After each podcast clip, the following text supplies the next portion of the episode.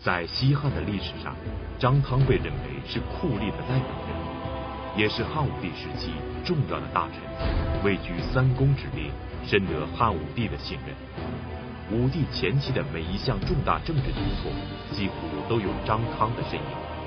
可以说，他既是决策者，也是执行者，集内外朝身份于一身。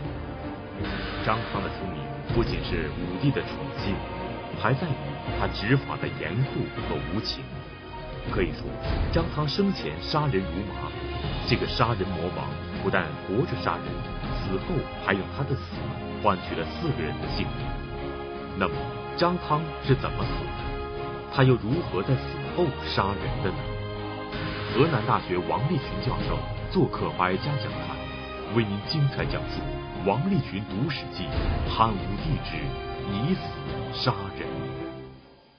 张汤是怎么样被杀的呢？这是一个复杂的过程。首先，是汉武帝元鼎二年，丞相庄清敌手下的三个长史、代理长史，长史就是丞相的秘书长，三个代理长史联名上书汉武帝，告张汤，告的罪名是。张汤把国家的绝密的商业情报泄露给商人，然后给商人合谋来获取利益，这是三长史的告状。这个告状，汉武帝是将信将疑，就问过张汤，探过张汤的口风，问是怎么回事。张汤呢，这个汉武帝问他就说了。他说：“我呢，就是颁布一些经济政策，但是总有一些商人在我颁布经济政策之前，能够猜到我的意图。他们事先把货物囤积起来，等我的政策一颁布，他们把货抛出去就赚了钱了。他们好像是得到了有人的泄密。”汉武帝就顺着他的话说：“那可能是有人。”这是三长史的告状。紧接着。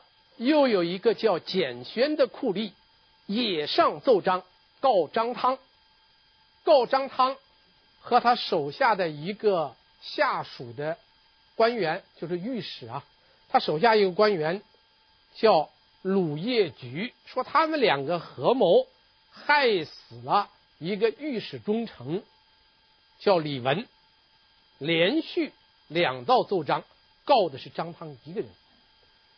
张汤是汉武帝非常信任的一个酷吏，所以第一次告状告的时候，汉武帝是将信将疑。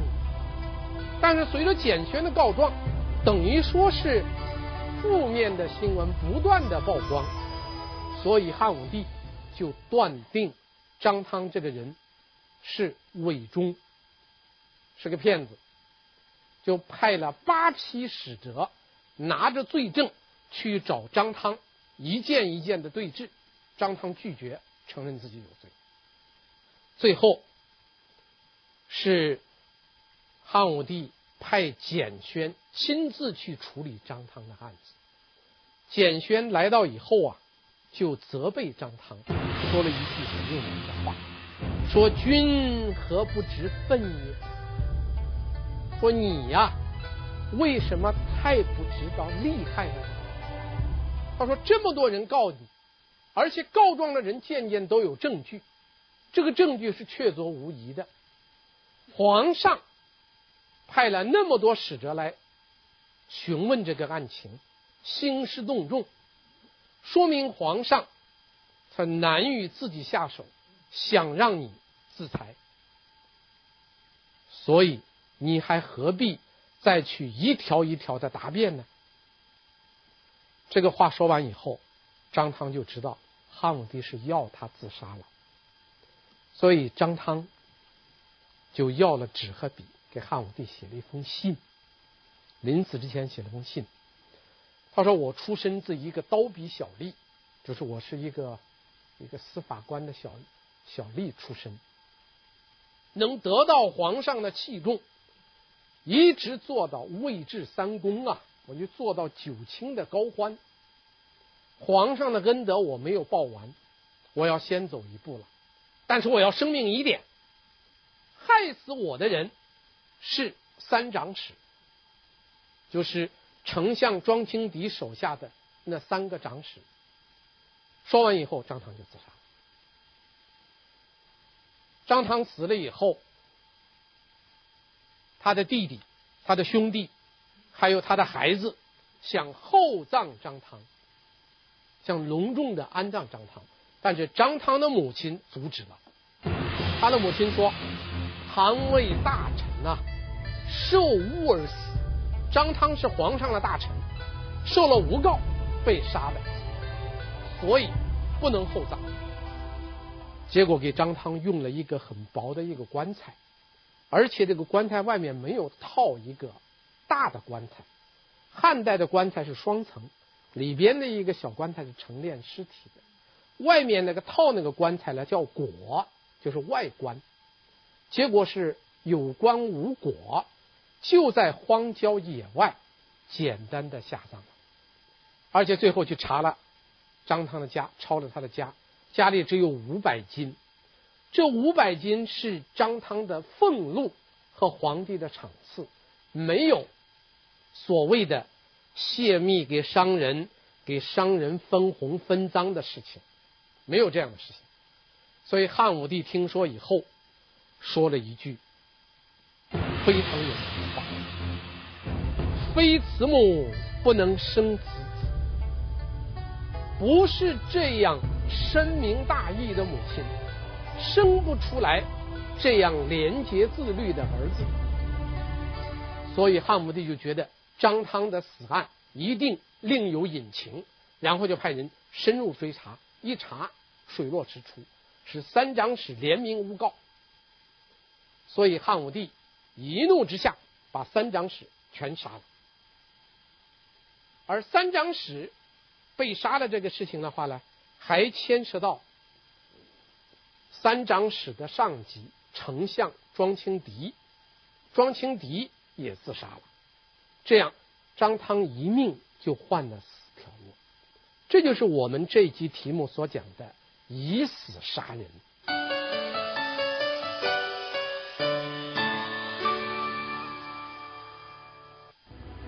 张汤之死。有屈死的成分，而他却因此也博得了皇帝的同情，置对方于死地。这说明张汤的确很厉害。根据《史记》的记载，张汤办案非常残酷，整个武帝朝的文武大臣们都很惧怕他，所以张汤接连被人诬告也就不足为奇。但是张汤是汉武帝非常器重的大臣，武帝对他非常宠幸。要想扳倒张汤也不是容易的，但是这一次为什么能置张汤于死地呢？张汤之死的背后到底牵扯到了什么呢？张汤既然是被张当这个三长史诬陷而死的，这里就有一个问题了。那么三长史为什么要诬陷张汤呢？三长史为什么要诬陷张汤呢？还有那个简宣。告他谋杀李文，那么谋杀李文又是一件什么事情呢？所以张汤之死啊，他表面上看是三长史诬告他，但是张汤之死的背后还牵涉到两个案子，所以这个张汤之死是一个案中案，案子之中还包含了有其他的案子。我们先看这里边包含的第一个案子。就是陵园案，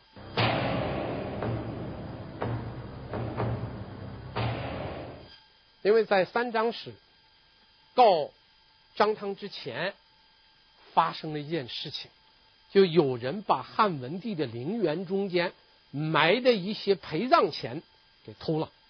这个事情发生以后，当时的两个大臣，一个是丞相庄清敌，一个是御史大夫张汤。两个人就商量，见了汉武帝以后啊，要认错，请求汉武帝从宽发落。两个人商量好了，见了汉武帝的时候呢，张汤临时变卦。张汤觉得，丞相有一项职责，是每一个季度去巡视一趟陵园，所以陵园的前辈到是丞相的责任，不是我御史大夫的责任。所以张汤临时变卦，他就不去认错了。等到见了汉武帝以后，丞相庄清敌是认了一番错，张汤是拒不认错。汉武帝就把这个陵园案子的事情交给御史去查，而御史的上级就是御史大夫张汤，这样张汤就开始审理丞相的这个案子了。张汤开始的时候啊，他只是想不认罪，来减轻自己，把自己洗刷干净就行了。但是后来他审这个案子，他就发现他可以借这个案子。除掉丞相庄清敌，他就想告丞相一个执罪不报的一个执罪不报、有意放人的这么一个罪名，所以张汤就存了一个害人之心，而这个心理呢，一下子就把丞相给惹毛了，所以丞相感到心里很不平衡，而丞相手下有三个代理长史。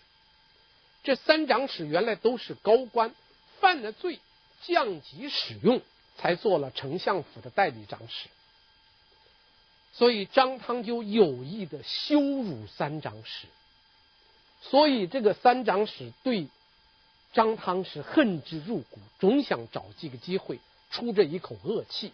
刚好张汤要整丞相庄轻敌，所以三长史。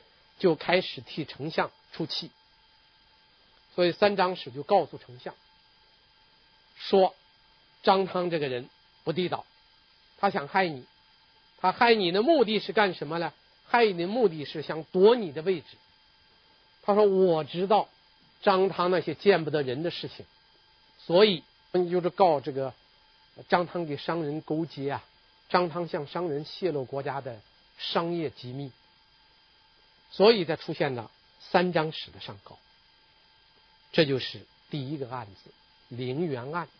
由于这个陵园案引发了丞相和御史大夫的矛盾，导致丞相手下的三长史联名上告张汤，这是第一个案子。第二个案子李文案，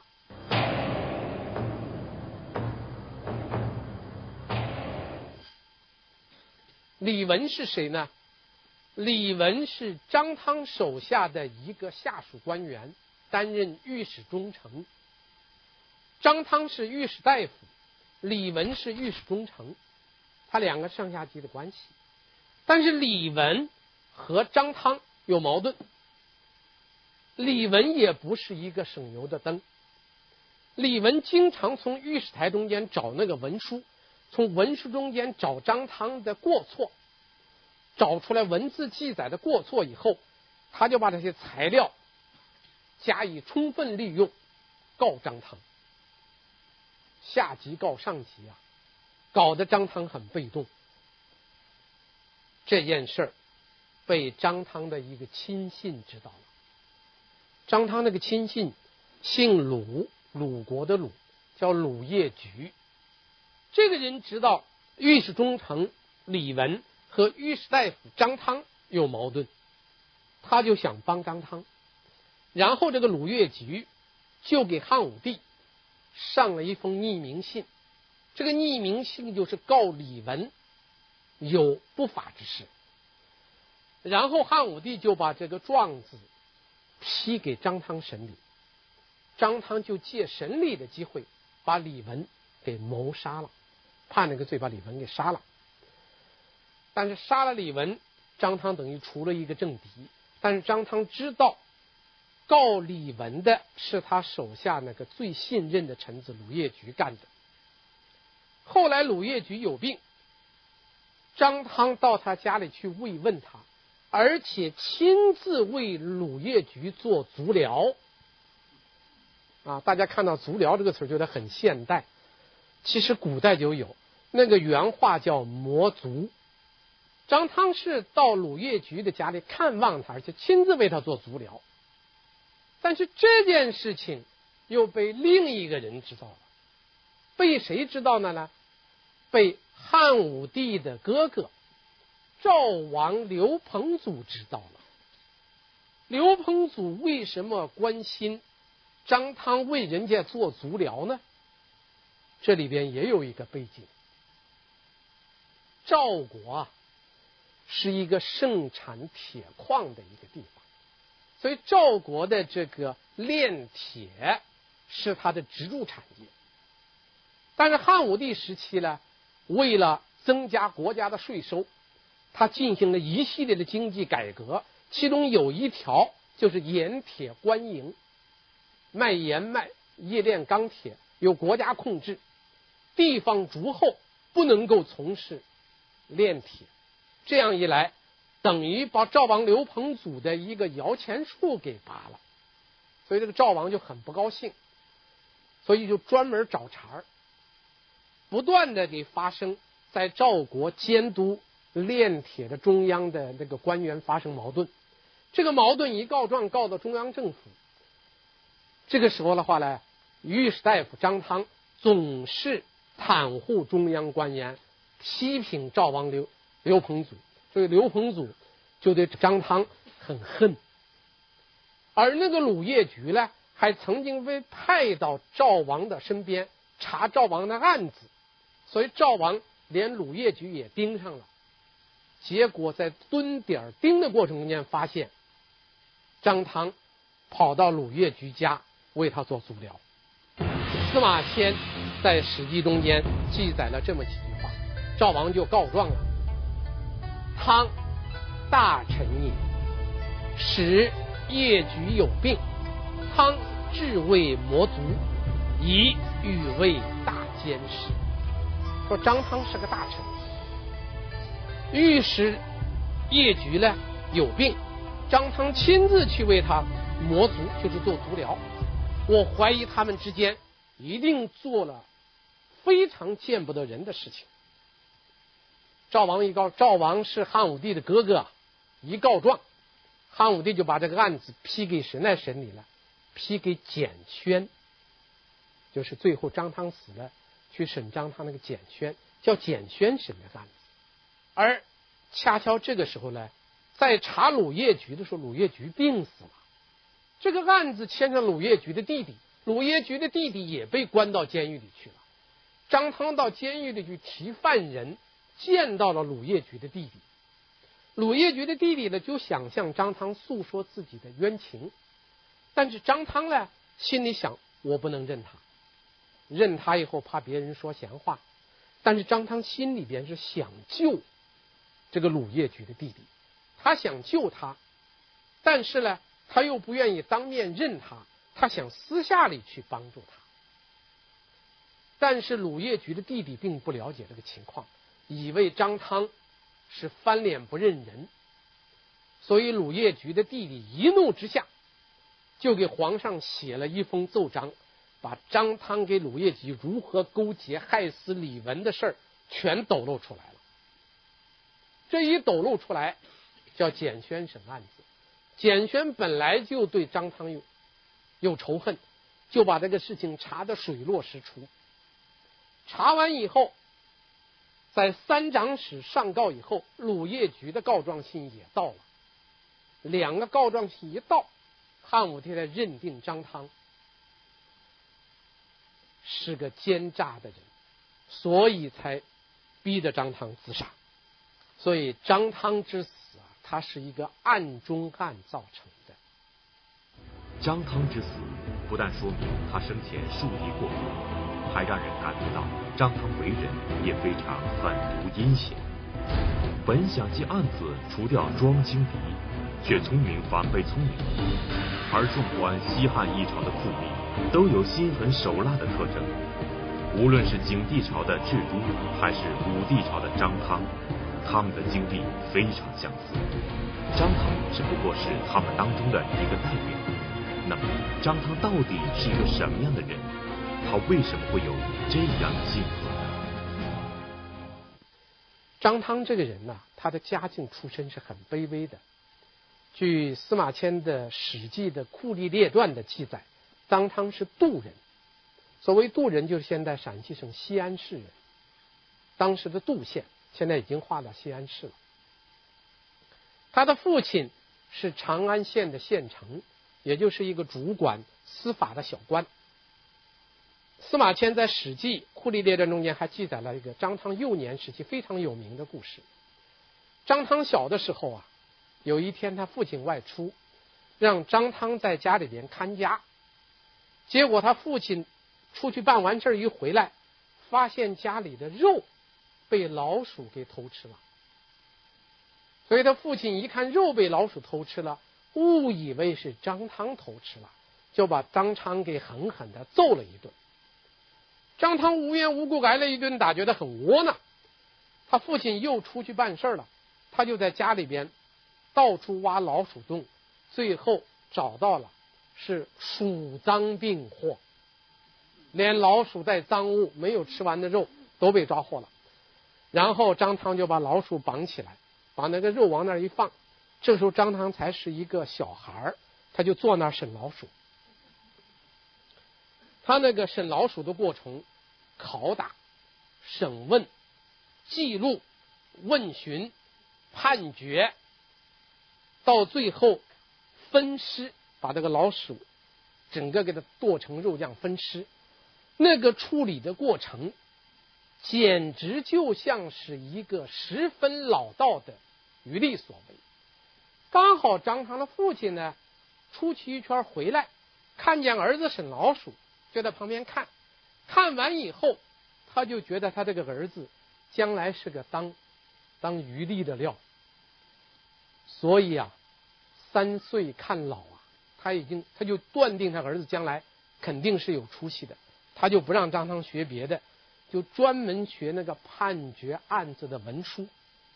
张汤就这样被他父亲选定，要以后走上渔吏之路。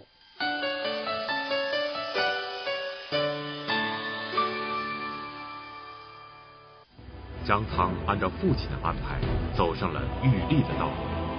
最早在长安县做一个小吏，然而几年以后，张汤一步步的走上了他的星光大道，一直做到官达九卿的职位，并深得汉武帝的赏识，成为武帝朝有名的酷吏。可以说，张汤的发迹速度之快，很令人吃惊。而张汤卑微的出身，根本不能给他提供什么发迹的资本。那么张汤的迅速发迹，到底凭借的是什么呢？主要是三条。第一条，投靠犬门，就投靠一个有权有势的人。张汤的发迹第一件事儿发生在什么事情呢？汉武帝的母亲王太后，他的弟弟叫田胜，也就是丞相田芬，他的弟弟田胜，因为犯罪被弄到长安县去审理。张汤刚好在长安县做官，是个小吏。张汤一看机会来了，所以田胜在长安县受审期间。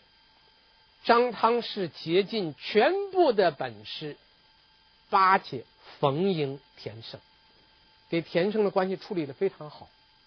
所以田胜出了狱以后，张汤给田胜就成了哥们儿了。然后田胜就让他见了京城的所有的权贵，而且把张汤介绍给他的哥哥丞相田芬。结果在田胜、田芬。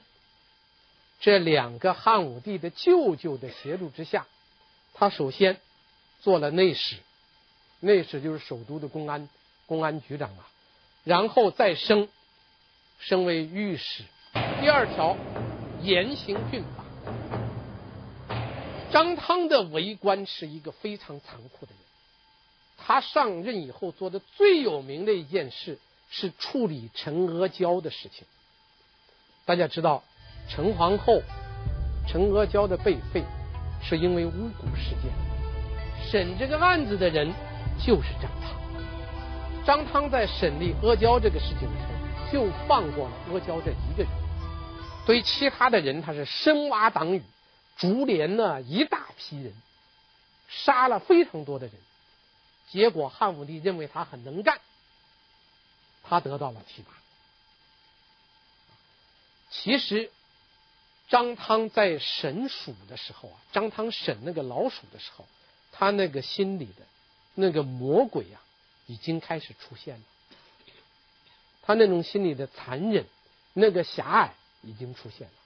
只是当时没有人，他当时是个孩子啊，没有人教他去爱，他也不知道去爱，所以他这个心里的魔鬼又一直存在着。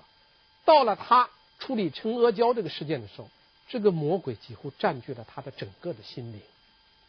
张汤魔鬼三法的第三条叫全面迎合汉武帝，大家特别注意“全面”这两个字。张汤的发迹不是一般的迎合汉武帝，他是全面迎合汉武帝。汉武帝所有的一切，他都要逢迎。我们下面分别来讲一下，因为张汤得到重用，最根本的是得到了汉武帝的信任。他对汉武帝哪些方面做到逢迎呢？第一，逢迎汉武帝的尊儒，汉武帝是尊儒的。张汤怎么样迎合呢？张汤是引用《尚书》啊、《春秋》的经文来断案子，甚至于张汤张汤在他的廷尉府，他专门从那个博士的弟子中间找那个学习《尚书》、学习《春秋》的博士的弟子、博士的弟子来当文秘，就是他的那些司法文书。一律要学过经书的人，就是用经书来附会法律。这样一来，就是在严酷的法律的外表披上了一套经学的外衣。汉武帝非常欣赏。第二点，迎合武帝的自尊，尊儒是人，自尊悦己。尊儒是让别人看的。自尊才会让自己感到高兴啊！张汤对汉武帝可以说是无微不至的逢迎。他怎么逢迎呢？张汤审案子有四种模式。他审案，他他区别对待。汉武帝要严办的，如果他发现汉武帝想严办这个人，他就把这个案子交给那个执法最严酷的人去审。汉武帝想宽恕的人。他就交给那个执法比较公平的人去审。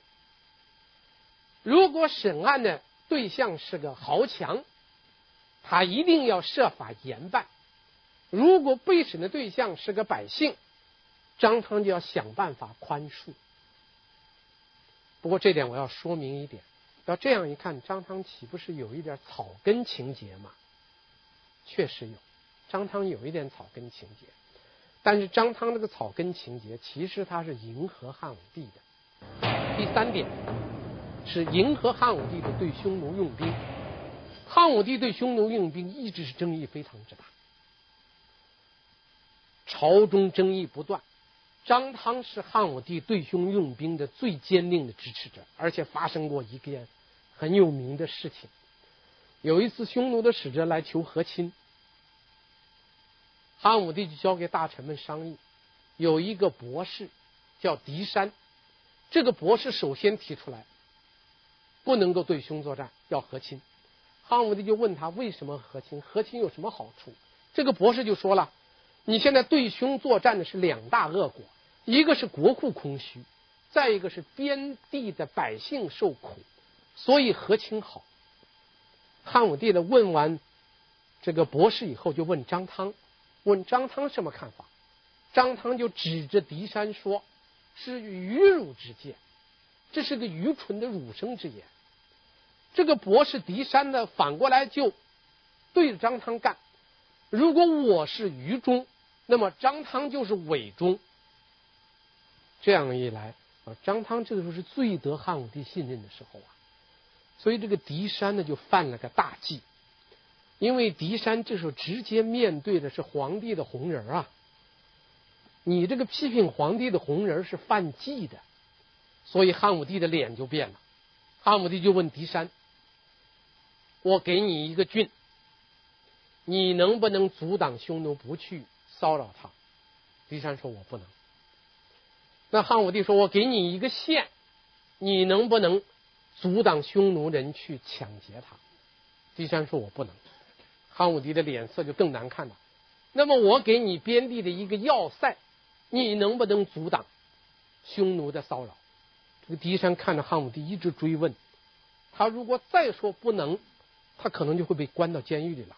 狄山之后只好硬着头皮说：“能，好，能我就派你去。”汉武帝就把这一个文官博士狄山派到边境守那个要塞，不到一个月，匈奴把要塞攻破。把狄山的头给砍了。从杀了狄山以后啊，朝中就没有人再敢反对汉武帝对匈奴用兵，而张汤是直接支持的。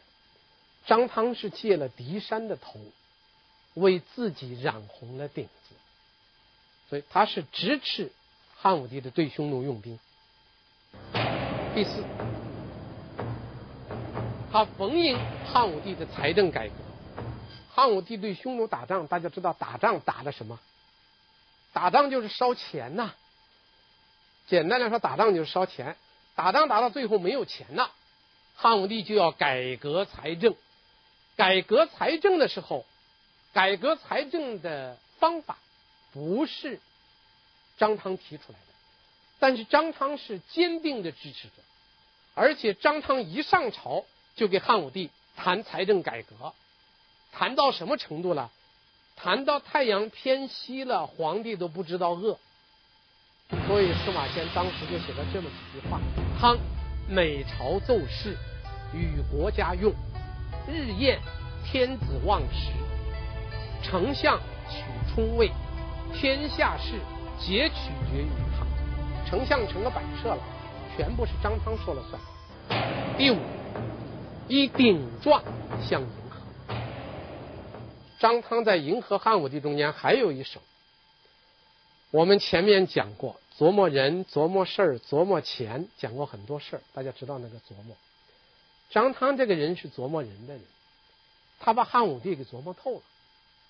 他知道汉武帝这个人不能一个劲儿的顺从，也不能一个劲儿一根筋儿的顶撞，一根筋儿的顶撞就像那个狄山一样，弄到边地很快就被杀了。一个劲儿的顺从，汉武帝也不高兴。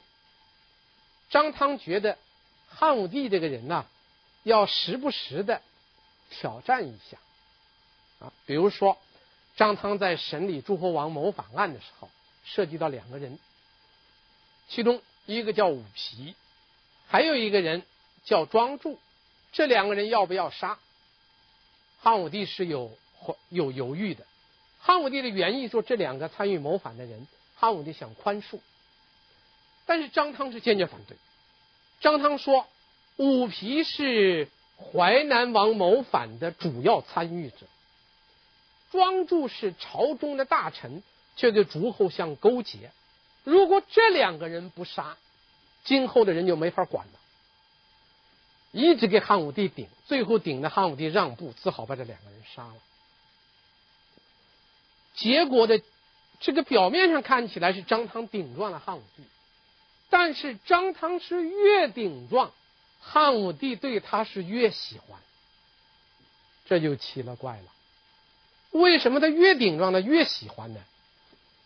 张汤把汉武帝琢磨透了，这叫小骂大帮忙，因为他主张杀这两个人，实际上是为了维护中央集权。在这一点上，他汉武帝根本的一致，所以他有时候顶撞一下汉武帝，反而觉得这个人正直，而且这个人敢于说话，可靠，反而更信任他。所以张汤到后期呀、啊，发展到什么程度呢？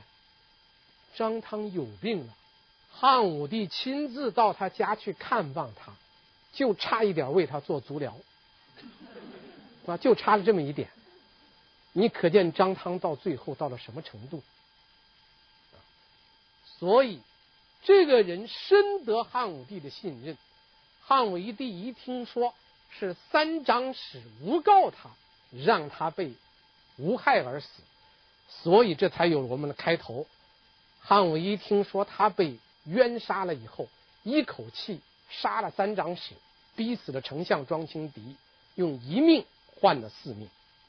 所以我们从表面上看起来，这个张汤是一个很能够顶撞汉武帝的人，其实并非如此。真正在武帝一朝顶撞汉武帝的，并不是张汤。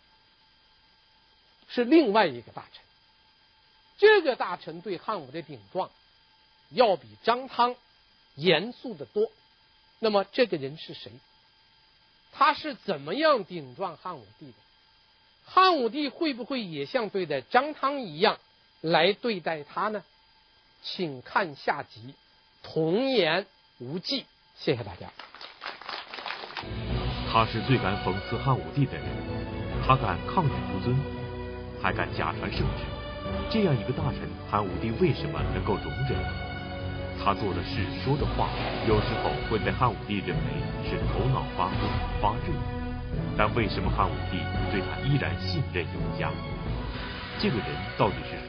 汉武帝为什么要信任他？敬请关注王立群读史记《汉武帝之童言无忌》。